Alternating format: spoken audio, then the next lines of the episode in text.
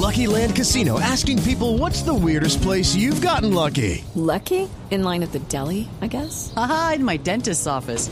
More than once, actually. Do I have to say? Yes, you do. In the car before my kids' PTA meeting. Really? Yes. Excuse me, what's the weirdest place you've gotten lucky? I never win and tell. Well, there you have it. You can get lucky anywhere playing at LuckyLandSlots.com. Play for free right now. Are you feeling lucky? No purchase necessary. Void where prohibited by law. 18 plus. Terms and conditions apply. See website for details.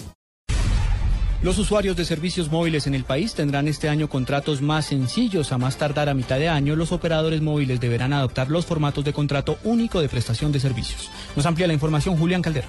Así es, Juan Camilo, por orden de la Comisión de Regulación de Comunicaciones, antes de iniciar el sexto mes de este año, los contratos de telefonía deberán contar con una sola hoja. Allí deberá ir consignada la información de las condiciones de servicio, de derechos y deberes de los usuarios, pero en un lenguaje y un estilo de redacción muy sencillos. A partir del primero de junio, los usuarios en modalidad postpago ya no tendrán que complicarse con los largos y dispendiosos contratos que en realidad casi nunca leían. En caso de los prepago, los operadores deben informar también en una sola hoja las tarifas y saldos y el traslado de minutos o servicios que no se consumieron en el mes para pasarlos al mes siguiente y los procedimientos para desactivación por no uso. En los contratos, y es muy importante Juan Camilo y oyentes, debe ser claro que se mantiene la decisión de que no hay cláusulas de permanencia alguna y que queda aparte y dividido tanto el servicio que prestan los operadores de comunicación como la venta del aparato o de la central móvil. Julián Calderón, Blue Radio.